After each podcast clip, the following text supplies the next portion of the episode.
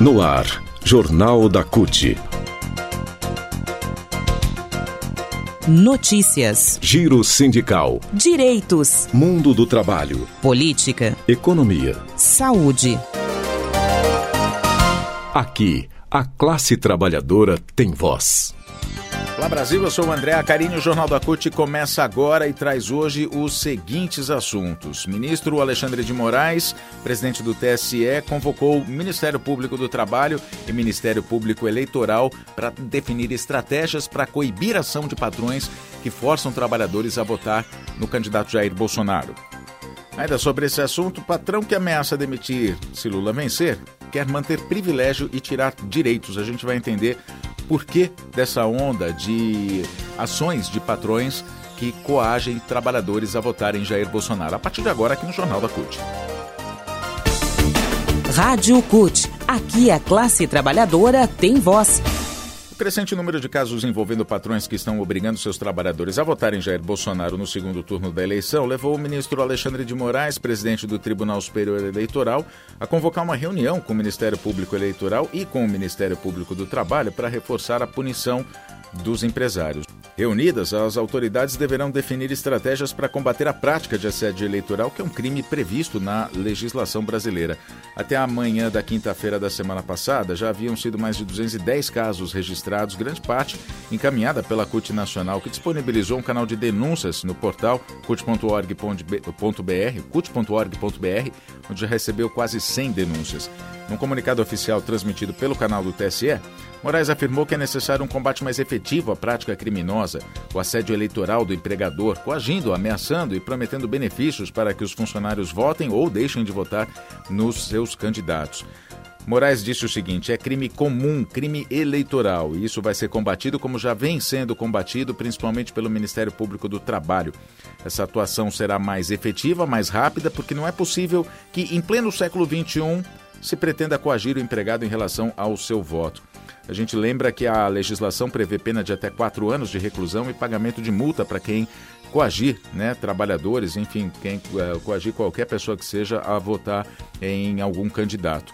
O ministro ainda reforçou que a Justiça Eleitoral também tem um canal de denúncias para coibir a prática. E a gente reforça que o canal da CUT também está disponível, inclusive, para denúncias anônimas.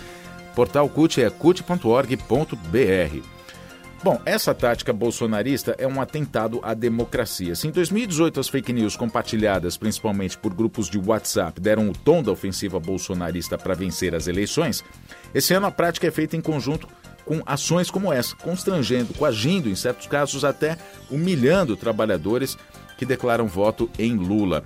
A gente conversou com o secretário de Administração e Finanças da CUT, Ariovaldo de Camargo, que diz que tanto as fake news como a ofensiva dos patrões bolsonaristas representam sim uma grave ameaça à democracia brasileira. Vamos ouvir.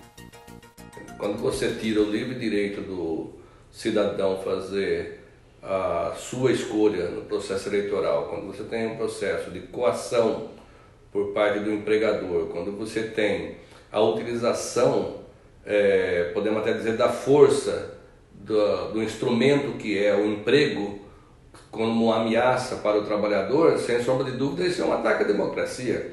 Democracia, é, por si só, é o livre direito da escolha e o sigilo do voto é algo que tem que ser perseguido. Portanto, o TSE tem mesmo que buscar uma forma de coibir que essas questões aconteçam. O Ministério Público do Trabalho já vem atuando, há uma necessidade de que a justiça como um todo possa colocar um ponto final nessas questões, porque não são só empresários, nós temos prefeitos fazendo isso, temos é, um conjunto de pessoas, igrejas, que, né? até as próprias igrejas, principalmente as neopentecostais, numa atuação de coação, de cerceamento do livre direito do, é, do cidadão exercer uhum. o seu direito de livre escolha do voto. Portanto, há necessidade de fato de que a gente coloque um ponto final nisso para garantir aquilo que o Bolsonaro, inclusive, diz, que quer eleições limpas. Eleições limpas significa, inclusive, permitir que as pessoas possam ter livre acesso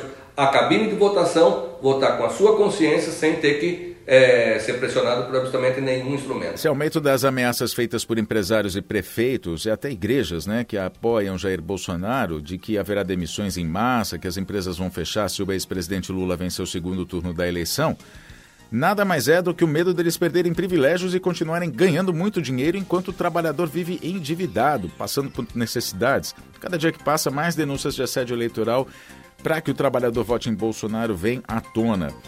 Agora, por que os patrões preferem Bolsonaro? Preferem porque querem aprofundar a reforma trabalhista do ilegítimo Michel Temer, que retirou mais de 100 itens da CLT, legalizou bico, trabalho intermitente, enfim, acabou com uma série de direitos. A eleição de Bolsonaro vai garantir aos patrões não apenas a manutenção das regras da reforma trabalhista, como vai aprofundar a retirada de direitos. E é isso que os patrões querem. Uma demonstração clara dessa intenção foi dada pela Federação das Indústrias do Estado de Minas Gerais, a FEMIG, aliás, a FIENG, né, que eh, entregou ao presidente da República um documento pedindo a redução de direitos, sugerindo inclusive o trabalho aos domingos, como se o trabalhador não tivesse o direito ao descanso e ao convívio familiar. Porque é o dia da semana em que a maioria da população tem para estar com o filho, para ir a atividades religiosas, inclusive, de lazer. Vice-presidente da CUT Nacional, Wagner Freitas, alerta que a reeleição de Bolsonaro significa dar aos patrões a chance de acabar com os direitos que ainda sobraram depois do golpe de 2016 contra Dilma Rousseff. Ele diz: o golpe de 2016 foi feito para que os trabalhadores perdessem direitos, para acabar com o papel dos sindicatos, impedindo negociações coletivas. Por isso que essa eleição presidencial é a eleição de nossas vidas, ele diz. O empresariado quer empregos sem direitos. E diz ainda que o que está em discussão é a qualidade de vida e o futuro dos trabalhadores. Agora, entre os planos que já vem desde 2019, várias tentativas, né, desde o início do mandato de Jair Bolsonaro, desde no começo de 2019, várias tentativas foram feitas, várias delas frustradas, inclusive por atuação do movimento sindical, da oposição. A gente vai listar algumas delas que estão inclusive num boletim da CUT e das demais centrais, que fizeram essa lista de direitos trabalhistas que o atual governo quer derrubar.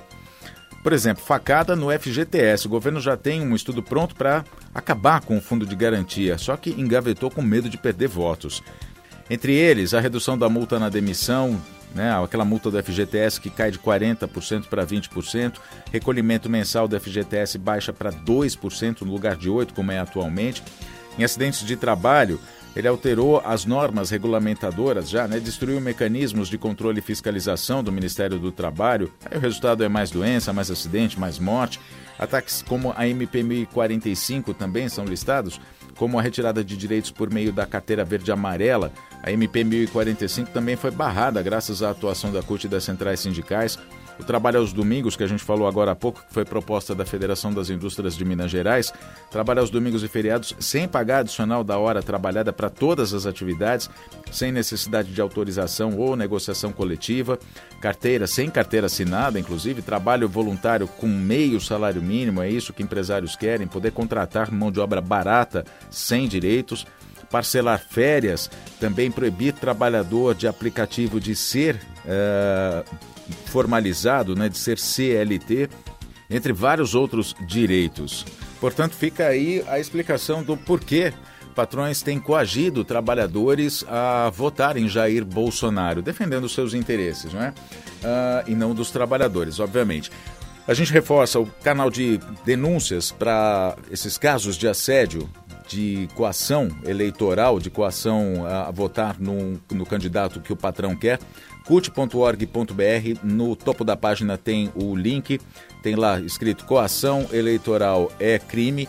É só clicar, a denúncia pode ser feita de forma anônima e todas as denúncias são encaminhadas ao Ministério Público do Trabalho. O Jornal da CUT fica por aqui. Muito obrigado pela sua companhia. Nós nos falamos na próxima edição. Até lá.